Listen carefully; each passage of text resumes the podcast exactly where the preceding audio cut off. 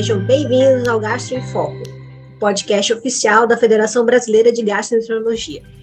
Neste episódio, conversaremos sobre o tema Descomplicando o tratamento da síndrome do intestino irritável. Eu sou a doutora Eltia Pinto, gastroenterologista e endoscopista do Hospital Universitário Walter Cantígio da Universidade Federal do Ceará e membro da Comissão de Assuntos Digitais da FBG. E para falar sobre esse tema, vamos fazer uma conexão com Minas Gerais para conversar com uma das maiores estudiosas e experts sobre o assunto no país, a doutora Maria do Carmo Frist Bastos. Doutora Maria do Carmo é muito conhecida já por todos nós da gastroenterologia, mas é sempre bom dizer que ela é professora associada da Faculdade de Medicina da Universidade de Minas Gerais, ex-presidente da FBG e participa atualmente da comissão científica da FBG. Professora, seja muito bem-vinda ao nosso podcast.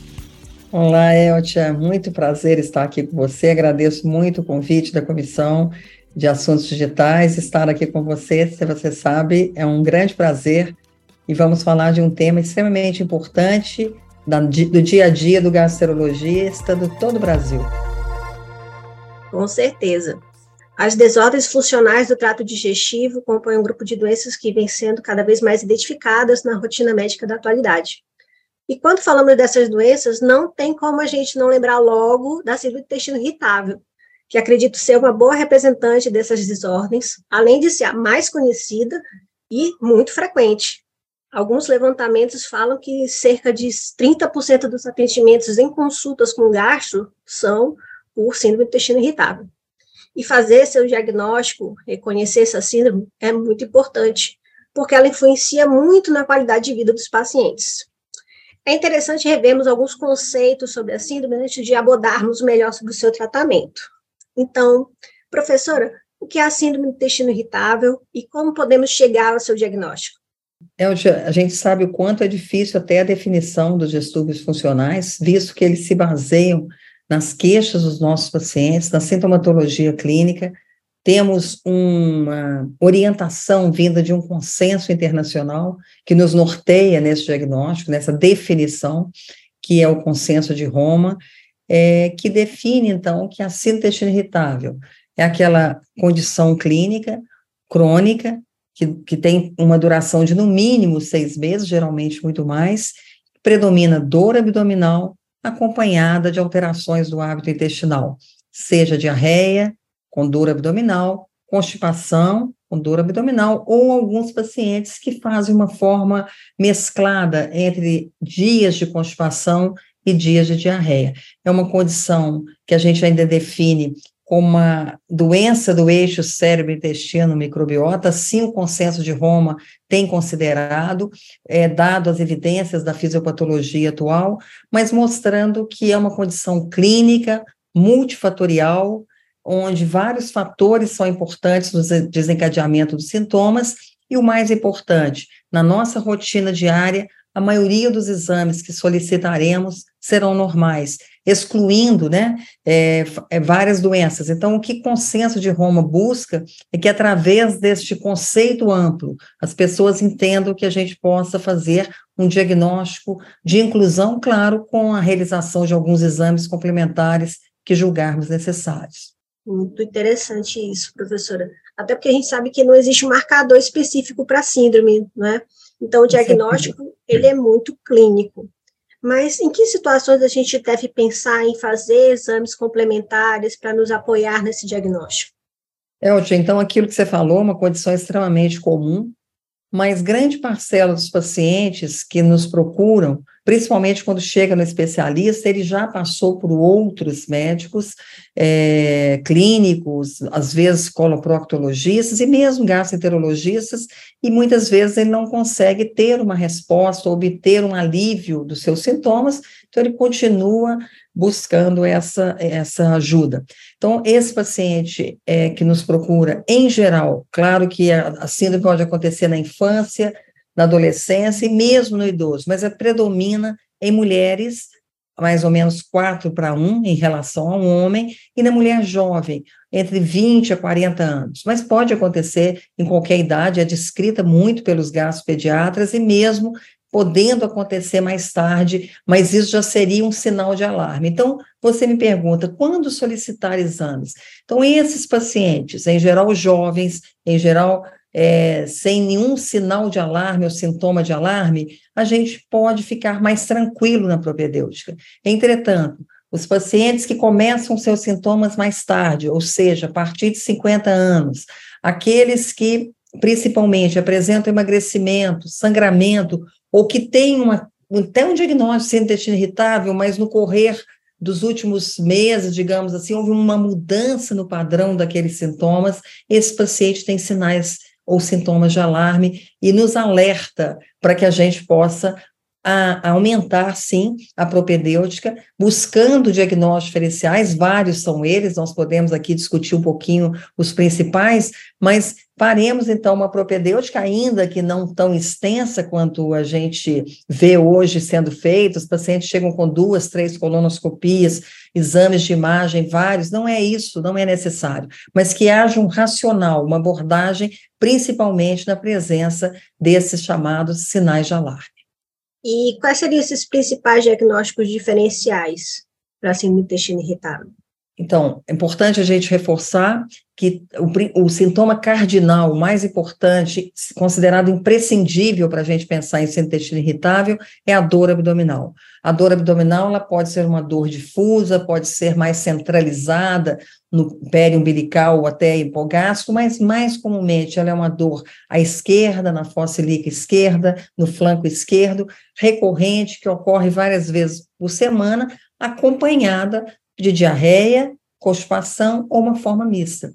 Então, os diagnósticos que vão é, serem, deverão ser considerados são aqueles que, obviamente, aproximam-se mais de uma forma com constipação ou de uma forma com diarreia ou da forma mista. Eu acho que, de uma forma geral, a gente tem que considerar, por exemplo, a doença celíaca, o supercrescimento bacteriano do intestino delgado, as intolerâncias aos carboidratos, especialmente a lactose, frutose, frutano, mas ainda temos que considerar também, é, principalmente nas doenças, é, na forma com diarreia, a, a colite microscópica, até as parasitoses tão frequentes em algumas regiões do nosso país, que podem cursar com dor, com alteração do intestino, e que às vezes duram meses ou até anos até o diagnóstico. Então, eu acho que a gente tem que ter um olhar diagnóstico, um raciocínio diagnóstico lógico, mas nunca esquecendo essas possibilidade de diagnóstico diferencial.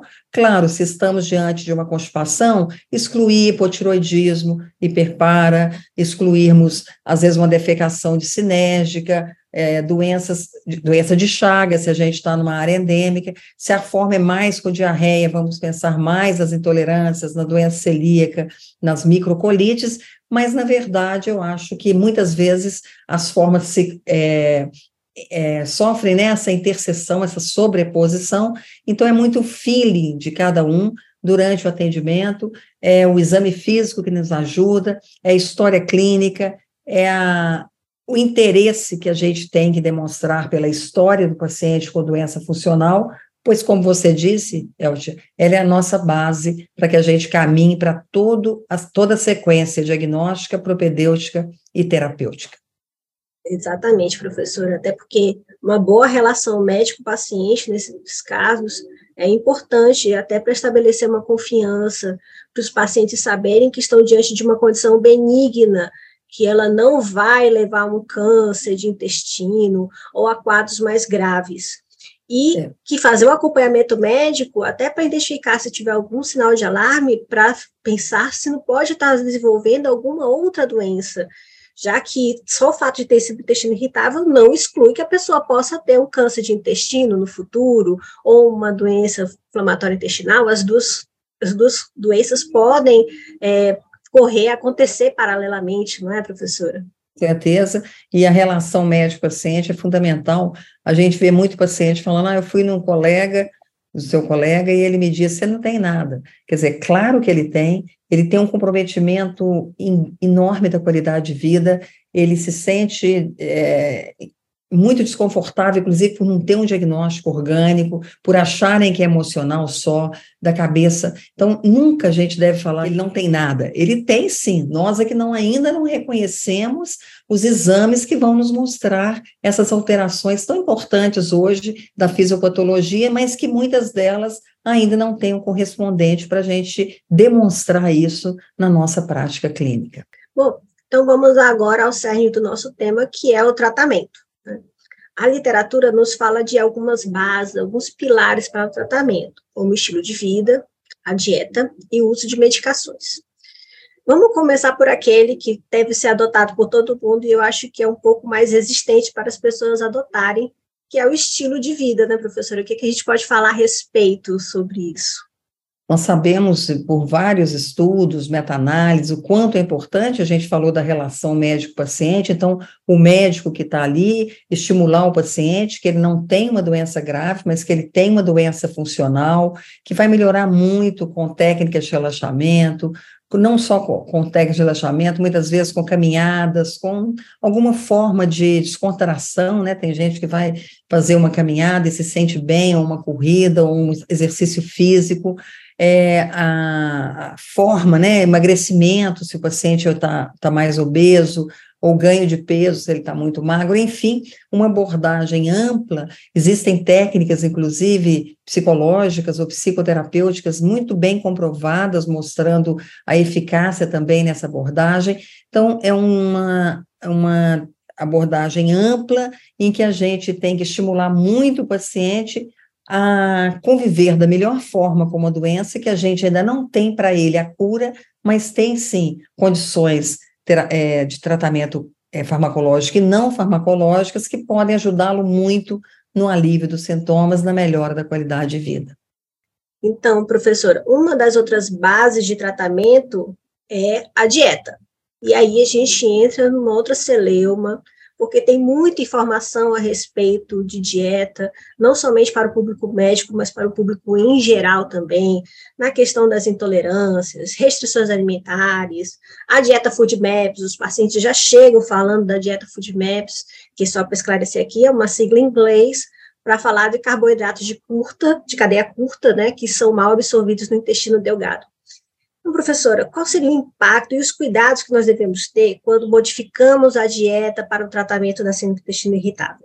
É um, é um dado super importante, especialmente a partir do momento que a microbiota também ganhou um papel na fisiopatologia, as intolerâncias alimentares voltaram a ser estudadas, quer dizer, é importante, inclusive, enfatizar que o paciente tem uma intolerância, por exemplo, à lactose, muitas vezes ele retira essa, essa, esse carboidrato e ele melhora, mas não melhora totalmente, ou seja, nada impede que ele tenha as duas, concomitantemente, ele tem intolerância à lactose ou à frutose e tenha também intestino irritável, que vai melhorar parcialmente com a retirada do carboidrato, mas não totalmente. Então, a dieta, ela é fundamental. Eu acho muito importante, é que eu falo com meus pacientes, que a dieta deve ser a dieta adequada, saudável, rica em fibras, frutas, alimentos saudáveis, menos ou, ou reduzir um pouco os alimentos muito gordurosos, muito condimentados, muito pesados, porque com tudo isso, nós, lá no fundo, a gente está querendo melhorar a microbiota, mas nós sabemos que isso melhora muito a condição do nosso paciente. Ele vai se sentir melhor. Agora, ela é, ela deve ser adequada individualmente. Claro que é muito difícil a gente falar aqui de dieta num país tão enorme como o nosso, onde as, as as dietas são muito regionais, né? As condições financeiras do nosso povo são muito diferentes. Então, é, é a adequação. Eu acho que a gente tem sempre que pensar em, no nosso paciente, quem está ali. Aí tá, aqui é um paciente que tem uma síntese irritável na forma com diarreia, que tem uma qualidade de vida muito impactada. O que, que eu vou tentar encontrar? O que, que ele piora? Quais os alimentos que agravam? Quais que melhoram. Então, vamos reforçar os que melhoram, vamos reduzir os que agravam. E vamos tentar terapias também, exclusão, por exemplo, de alguns carboidratos que podem agravar os sintomas. O próprio glúten, a hipersensibilidade ao glúten existe, existe, mas ela existe uma parcela muito pequena, ou seja, poucos pacientes de fato se beneficiarão com a retirada do glúten. Então, é uma opção, é uma opção, mas eu acho que ela não pode ser generalizada de retirar glúten, lactose de todos os nossos pacientes. É a base do alimento brasileiro. Temos que lembrar disso, quer dizer, eles precisam disso para a saúde geral. Além disso, você citou muito bem, Eldio, a dieta com redução né, dos alimentos ricos em dimonopolissacarídeos e polióis, FODMAPs, onde a gente tem vários estudos mostrando que sim, que existem resultados positivos, principalmente na redução dos gases, nas formas mais com diarreia, mas FODMAP não é para a vida do paciente. Não tem como retirar mono, poli, di, sacarídeos, polióis para a vida. É só o começo. Então, a gente começa retirando os grupos de alimentos e, posteriormente, vamos, posteriormente é rápido, é com quatro, seis semanas, reintroduzindo grupo a grupo a cada quatro semanas, até encontrar um grupo de alimentos que, de fato, vai ser mais prejudicial ao nosso paciente.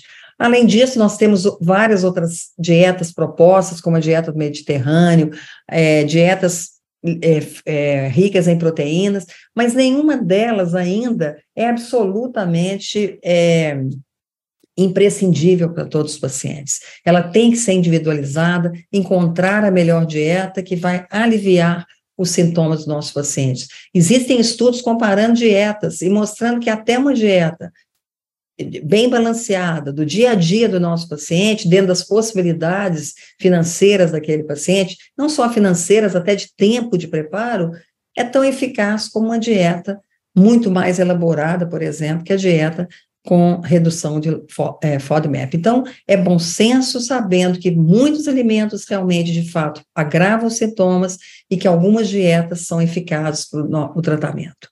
Isso mesmo. E aí aqui eu reforço a questão de, da importância de um diário alimentar, né, professora? O paciente anotar o que está se alimentando, o que, que ele vai sentindo, para a gente ajudar nessa identificação desses grupos de, de alimentos que possam estar tá desencadeando ou prejudicando, aumentando mais os sintomas, e também o auxílio de um bom profissional da nutrição, né, um nutricionista que saiba identificar isso e fazer essas dietas também de forma equilibrada, ter essa multidisciplinaridade é importante nesses casos, né. E vamos agora ao nosso terceiro pilar de tratamento, que é a medicação. Né? E medicação, nós temos um arsenal variado de drogas, indicações diferentes a depender do que está mais pronunciado em cada paciente, as respostas também são variadas. E aqui, professor, eu gostaria de propor para a senhora, para a gente fazer um panorama geral do que nós temos de medicações, com algumas das suas evidências, para os três principais sintomas da síndrome do intestino irritável: dor, diarreia e constipação, que são os que mais impactam na vida do paciente. Então, para a dor, o que, que a gente tem disponível é, para o tratamento? É, a dor abdominal, então, é um sintoma cardinal. Os nossos pilares mais importantes são os antispasmódicos. Nós temos várias classes de antispasmódicos, né? Conhecemos vários deles no nosso mercado. Nós dispomos, felizmente, de vários deles que de fato é, vão beneficiar o nosso paciente no alívio da dor, muitas vezes no alívio da distensão e dos gases, que, embora não façam parte do conceito da síndrome, são muito comuns também. Então, são aqueles pacientes que têm é, uma melhora com os antispasmódicos, entre eles citamos o otilônio, que é um, um, uma medicação que a gente pode utilizar como antispasmódico, mebeverina, pinavério, trimebutina, é, basicamente esses, e que a gente sabe que são eficazes. A maioria das meta-análises mostra uma melhora significativa dos sintomas quando a gente utiliza um desses medicamentos. O consenso de Roma 4 sugere, com maior evidência é, terapêutica, tanto o otilônio na dose de 40 miligramas duas a três vezes ao dia, como a bebeverina, 200 miligramas duas a três vezes ao dia, que a gente usa aí por um período mínimo de 12 a 16 semanas e vai reavaliando os pacientes. Além dessa, dessa possibilidade, nós temos os probióticos, algumas cepas probióticas se mostram também é, capazes de aliviar a dor abdominal, diminuir o desconforto é, a, a, ocasionado por gases, e temos também, num, nas formas mais intensas, a opção dos antidepressivos, que atuam no eixo cérebro-intestino, a gente chama nesse tratamento como neuromoduladores, e que rep são representados especialmente pelos tricíclicos, a mitriptilina, nortriptilina, em doses baixas, ou por alguns serotoninérgicos, onde a gente, por experiência própria, ou mesmo da literatura, a gente utiliza, seja estalopram, citalopram, é, mirtazapina, entre tantos outros que são possíveis da gente utilizar com, a, com o objetivo de aliviar a dor. Quando a gente fala da diarreia, nós temos uma base que são os antidiarreicos. Ainda é a loperamida, a nossa base, quando a gente tem certeza que essa diarreia crônica é funcional, podemos utilizar numa dose muito individualizada e testada né, no dia a dia do nosso paciente. Além da loperamida, nós temos a possibilidade de utilizarmos para a forma com diarreia, diarreia é, medica, medicação probiótica, algumas cepas se mostram bastante eficazes na forma com diarreia, e, e, e antibióticos também, seja associado ou não ao supercrescimento bacteriano intestino delgado. Temos hoje no Brasil a rifaximina, mas podemos usar metronidazol, moxilina, clavulanato, é, vibramicina, enfim, podemos fazer até um rodízio eventual de antimicrobianos para aliviar os pacientes tanto da distensão como da diarreia. Temos a odazetrona, que é uma possibilidade também na forma com diarreia. Temos, é, por exemplo, é, colestiramida, que muitas vezes ajuda no paciente com diarreia biliar. Então, o arsenal é grande, depende muito da forma, o quanto o paciente está impactado com seus sintomas. Na forma com constipação, aí nós vamos sempre associar o antispasmódico por causa da dor, isso também na diarreia, seja otilone, bebeverina, trimebutina, é, desses. E, além dele, vamos dar laxantes, laxantes osmóticos ou laxantes que possam nos ajudar, hoje representados pelos secretagogos ou procinéticos, temos muitas é, medicações, inclusive que possibilitam a monoterapia, aliviando a dor e a constipação, como, por exemplo, os secretagogos, lenacotida, plecanatida, é, a lubiprostona, que que ainda temos é, no Brasil, mas não teremos muito em breve também, e temos os procinéticos, a própria procaloprida, mas ela não alivia a dor, então a procaloprida pode ser usada na forma com constipação, mas neste caso a gente tem que associar um antispasmódico, e o tegazeróide, que também saiu do mercado, mas que possibilitava a monoterapia, visto que aliviava a constipação e também a, a dor abdominal. E alguns probióticos também têm se mostrado cepas específicas no tratamento da constipação intestinal. Perfeito, professor. Um grande panorama a respeito do tratamento da síndrome intestino irritável. Gostaria demais de agradecer a sua presença aqui, uma grande honra e uma alegria estar conversando com a senhora a respeito desse assunto que é tão intrigante e agradecer por a senhora ter aceitado carinhosamente o convite para participar do nosso podcast.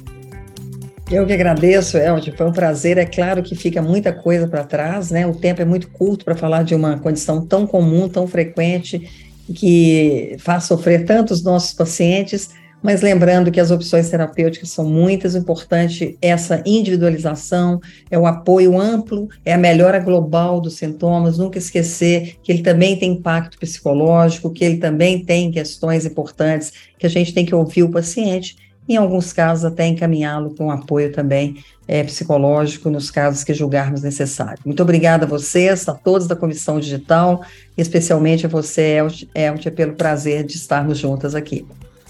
Obrigada, professora. Bom, vocês acabaram de ouvir mais um episódio do programa Gastro em Foco, o podcast oficial da Federação Brasileira de Gastroenterologia. Este episódio e todas as edições estão disponíveis no site www.fbg.org.br e também nas principais plataformas de streaming para ouvir quando e quantas vezes quiser. Aguardo vocês no próximo episódio, tá ok? Até lá! Apsen, o cuidado que transforma. Conheça o Quintal Apsen, um portal exclusivo para profissionais da saúde.